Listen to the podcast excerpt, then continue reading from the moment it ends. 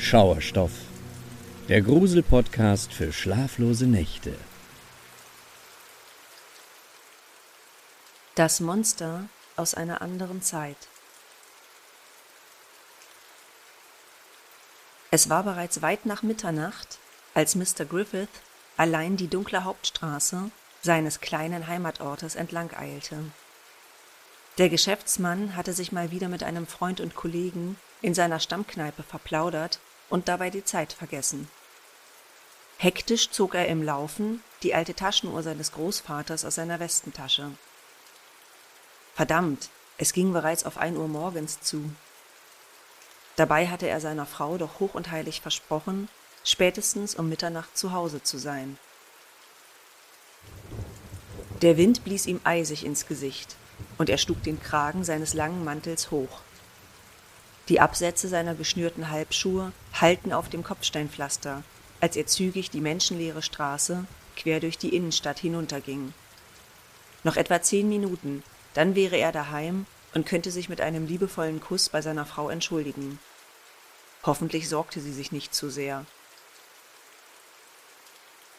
Mr. Griffith war in Gedanken längst bei seiner treuen Ehefrau und seinen Kindern zu Hause angekommen, als etwas ihn unvermittelt in die Wirklichkeit zurückholte. Dort, von dem Dach des imposanten Kaufhauses, das erst wenige Monate zuvor fertiggestellt worden war, nahm er ein intensives Leuchten wahr.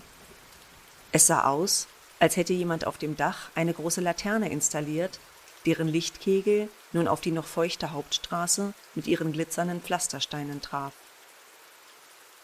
Mr. Griffith hatte aufgrund seiner eigenen Zeitnot eigentlich keinen Anreiz, sich mit dem absonderlichen Geschehen dort oben auf dem Dach des Kaufhauses näher zu beschäftigen. Und dennoch blieb er abrupt und verdutzt stehen, denn der Anblick war einfach zu eigenartig. Wer auch immer dort oben mit der Leuchtquelle hantierte, hatte zu jener derart späten Stunde mit Sicherheit keinen guten Grund dafür. Entsprechend nahm der Geschäftsmann es zum Anlass, es als seine bürgerliche Pflicht zu sehen, den unbekannten Störenfried zu konfrontieren. Ohne zu zögern stellte er sich mitten in den Lichtkegel und rief verärgert Hey, was bitteschön machen Sie da? Doch statt einer Antwort bekam Mr. Griffith etwas noch viel Merkwürdigeres zu sehen. Der Lichtkegel, der ihn eben noch vollständig eingehüllt hatte, schwenkte plötzlich in Richtung Nachthimmel, bevor sich die gesamte Laterne ebenfalls in Bewegung zu setzen schien und in hohem Bogen über das nächtliche Firmament schwebte, um etwa 50 Meter weiter abermals auf dem Dach eines Geschäftshauses zu landen. Ungläubig verfolgte der Geschäftsmann das Schauspiel und eilte dann weiter die Straße hinunter, um die seltsame Lichtquelle einzuholen. Wieder wollte er verärgert lospoltern, der Verursacher der nächtlichen Störung möge vom Dach hinuntersteigen und sich zu erkennen geben. Doch was er gerade zu sehen bekommen hatte, entbehrte jeder logischen Erklärung.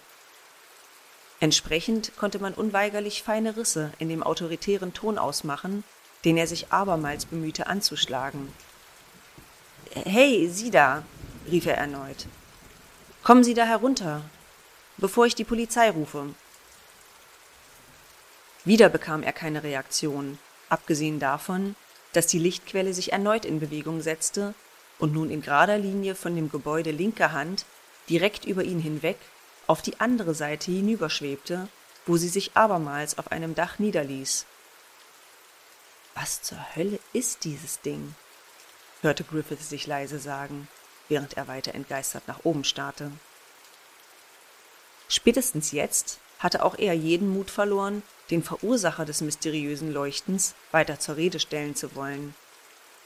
Und so konnte er nur stumm und staunend mit ansehen, wie die fremdartige Lichtquelle erneut vom Dach abhob, dann jedoch weiter an Höhe gewann und in einer gleichförmigen Bewegung immer weiter dem Nachthimmel entgegenschwebte, bis sie schließlich außer Sichtweite verschwand. Ungläubig und völlig verdutzt blieb der einzige Augenzeuge zurück, nahm sich jedoch vor, die Sache nicht einfach auf sich beruhen zu lassen.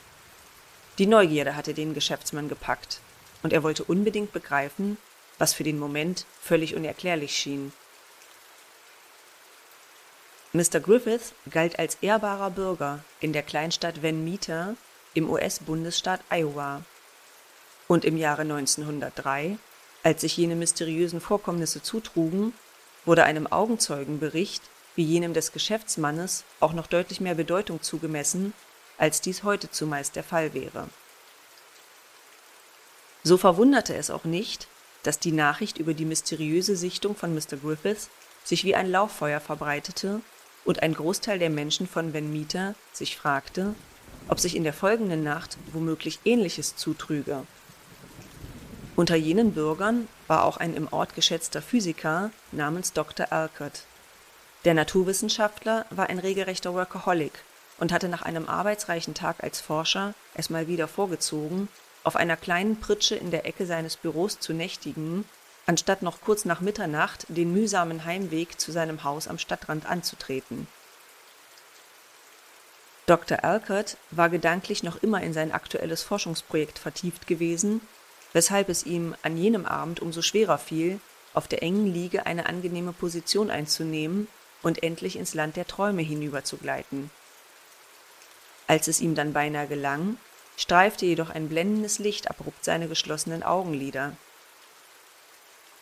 Das Licht war definitiv von draußen gekommen, als hätte jemand mit einer Taschenlampe in das Fenster seines Büros im dritten Stock des Forschungsinstituts geschienen. Mühsam rappelte der Wissenschaftler sich auf und blinzelte. Ihm kam sofort der Gedanke an die Erzählungen des Geschäftsmannes, der in der Nacht zuvor ganz Ähnliches erlebt hatte. Gleichzeitig schien ihm der Verdacht naheliegend, dass es sich um einen ganz gewöhnlichen Einbrecher handelte, der irgendwie an der Fassade nach oben geklettert war und sich nun über eines der Fenster Zugang zum Gebäude verschaffen wollte. Um sich selbst nicht unnötig der Gefahr eines unmittelbaren Auseinandertreffens auszusetzen, schwang Dr. Alcott sich blitzschnell hinüber zu seinem Schreibtisch, holte eine Handfeuerwaffe aus der Schublade und eilte nach draußen.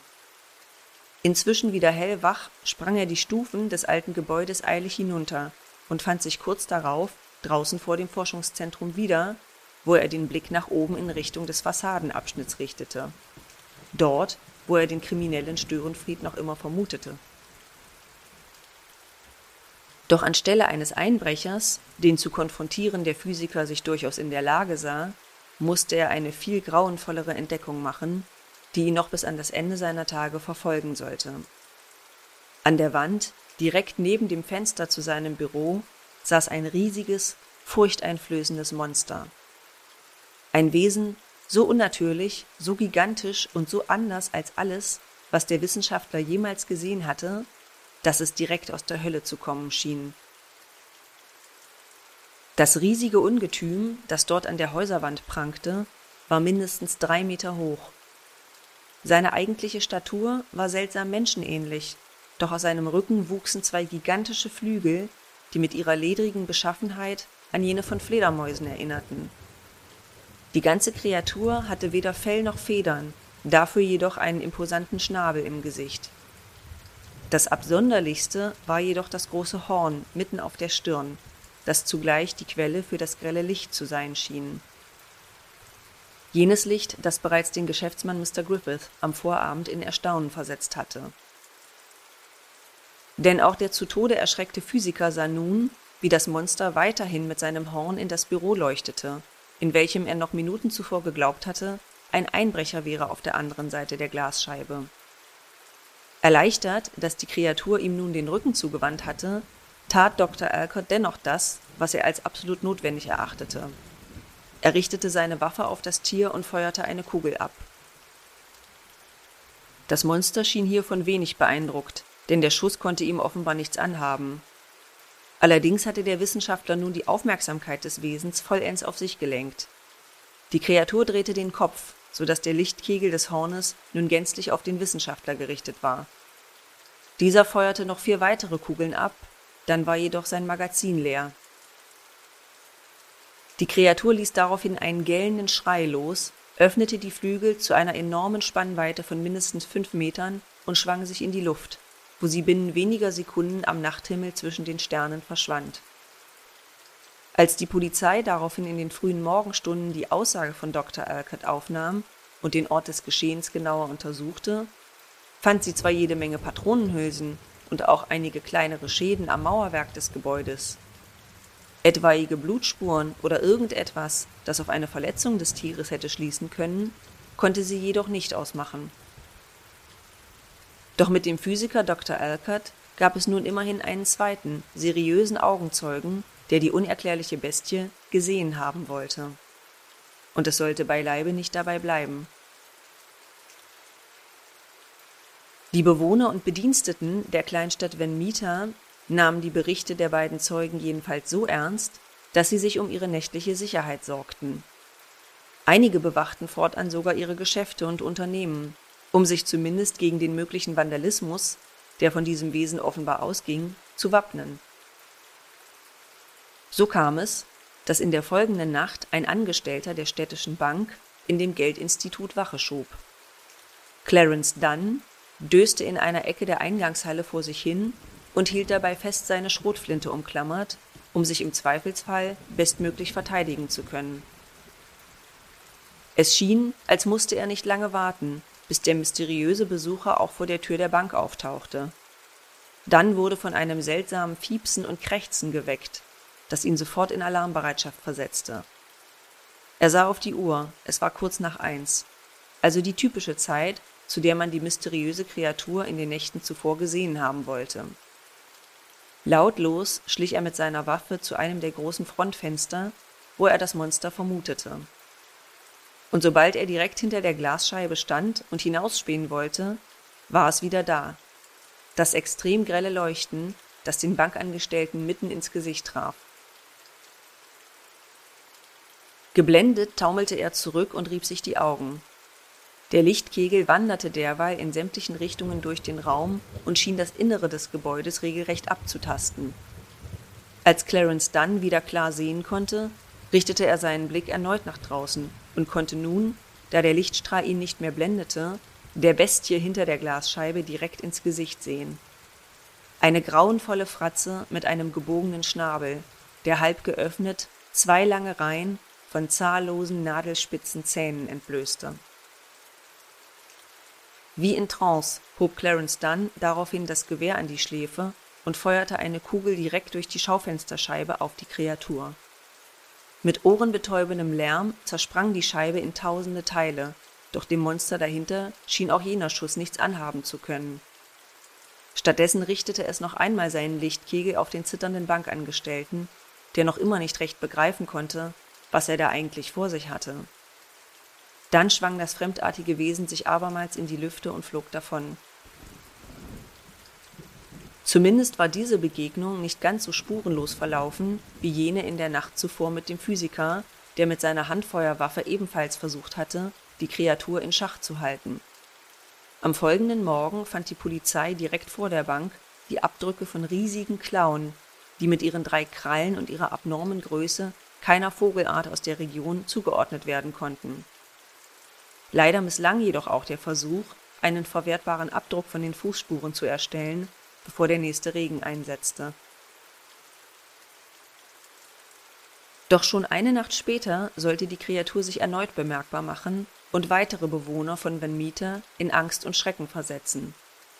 In einem kleinen Laden für Handwerkerbedarf, etwas weiter außerhalb vom Stadtzentrum, wurde in jener Nacht der Eigentümer, ein gewisser Mr. White, ebenfalls von den merkwürdigen Geräuschen geweckt, die schon der Bankangestellte vernommen hatte. Auch er nahm ein Gewehr von der Wand und stürmte damit wagemutig nach draußen. Zu seinem Glück hatte die Kreatur nicht direkt vor dem Laden gelauert, sondern thronte nun auf einem nahegelegenen Strommast, von wo aus sie den aufgebrachten Inhaber argwöhnisch anstarrte.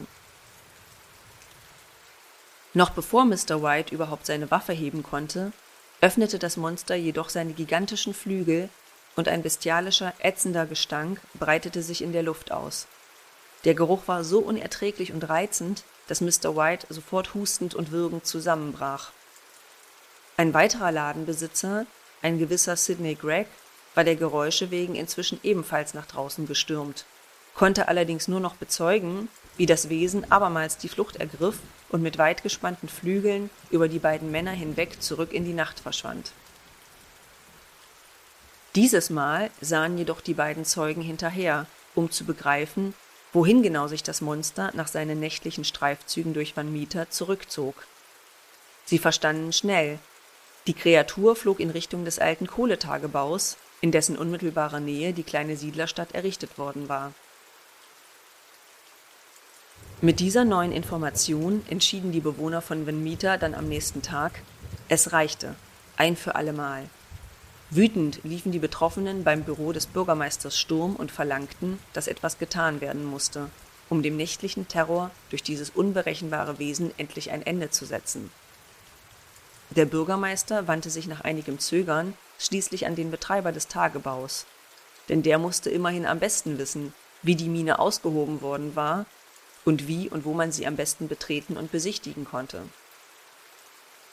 Der Betreiber, ein Mann namens Mr. Platt, wurde vorgeladen und konnte sich zunächst keinen Reim darauf machen, was genau die halbe Stadtgemeinde nun von ihm wollte. Als man ihm jedoch von den Zwischenfällen der letzten Nächte berichtete, fiel auch ihm ein beunruhigendes Detail wieder ein. Er sagte aus, dass einige seiner Männer ihm in den vergangenen Wochen immer wieder berichtet hatten, sie hätten dort unten in der Mine seltsame Geräusche gehört. Sie beschrieben es als Krächzen und Rascheln wie von Flügeln, das sie in ein paar Schächten gehört hatten, die schon seit geraumer Zeit stillgelegt waren. Er hatte diese Aussagen als Hirngespinste abgetan, doch nun schien durchaus ein Zusammenhang mit den Erlebnissen der Zeugen in Venmita zu bestehen. An jenem Abend postierten sich daher einige bewaffnete Männer der örtlichen Bürgerwehr vor dem Eingang der Mine. Es dauerte nicht lange, bis eben diese Männer aufgeregt in die Stadt zurückgeeilt kamen und bei der Polizei einen unglaublichen Bericht zu Protokoll gaben. Denn anstelle von einem mysteriösen Wesen, das sie in den zahlreichen Gängen der Kohlemine vermutet hatten, waren es gleich zwei Bestien gewesen, die sie dabei beobachten konnten, wie sie aus dem Haupteingang empor und hinaus in die Nacht flogen. Daraufhin hatte man noch in derselben Nacht eine hastige Strategie für eine Falle entworfen, um die unheimlichen Kreaturen ein für allemal von dem kleinen Städtchen fernzuhalten Zahlreiche Freiwillige postierten sich mit Anbruch der Dämmerung wieder vor dem Eingang der Mine und warteten darauf, dass die beiden unheimlichen Wesen zu ihrem Nest zurückkehrten. Als es schließlich soweit war und die seltsamen Bestien vor dem Eingang des Tagebaus landeten, eröffneten alle Herbeigerufenen das Feuer auf die Kreaturen. In einem regelrechten Kugelhagel eingekesselt, flohen die Bestien abermals den Schacht in die Mine hinunter woraufhin nun die vorher präparierte Falle zum Einsatz kam. Das Dynamit, das man zuvor rund um den Eingang der Mine deponiert hatte, wurde entzündet und binnen weniger Sekunden brach mit viel Lärm das Gewölbe vollständig zusammen, so dass fortan niemand mehr die Mine betreten konnte und mit Sicherheit auch niemand mehr herauskam. Hier endet die Legende von den unheimlichen Bestien, die einst das verschlafene Städtchen Vanmita heimgesucht haben sollen. Denn nachdem man den Eingang zu deren Refugium erfolgreich in die Luft gesprengt hatte, berichteten die Bewohner der Kleinstadt nie wieder von derartigen nächtlichen Störungen. Die Erzählung von den Vanmita-Monstern hat sich derweil bis in die Gegenwart gehalten und jedes Jahr veranstalten die Bewohner des Ortes ein Fest, um an jene furchteinflößende und merkwürdige Zeit zurückzudenken, als sie es mit einer Bedrohung zu tun hatten, die völlig außerhalb ihrer Vorstellungskraft gelegen hatte. Und natürlich weiß bis heute niemand, wen oder was die Einwohner von Venmita da wirklich gesehen haben. Vielleicht waren es ein paar Schelme, die sich mit einem fliegenden Konstrukt einen Spaß daraus gemacht hatten, den Menschen vor Ort einen Schrecken einzujagen. Vielleicht war es eine seltene Vogelart, die bis dato einfach noch niemand gesehen hatte. Oder vielleicht waren es tatsächlich Bestien aus einer anderen Zeit, eine archaische Spezies, die es irgendwie geschafft hatte, zu überleben. Längst vergessene Raubtiere, die nun, weggesperrt in der alten Mine, zwar keinen Schaden mehr anrichten konnten. Dennoch fühlt es sich ein wenig tragisch an, dass die Menschen in Venmita womöglich einst ein einmaliges Fenster in die Vergangenheit hatten, das sie, aus Furcht vor dem Unbekannten, viel zu schnell wieder verschlossen sehen wollten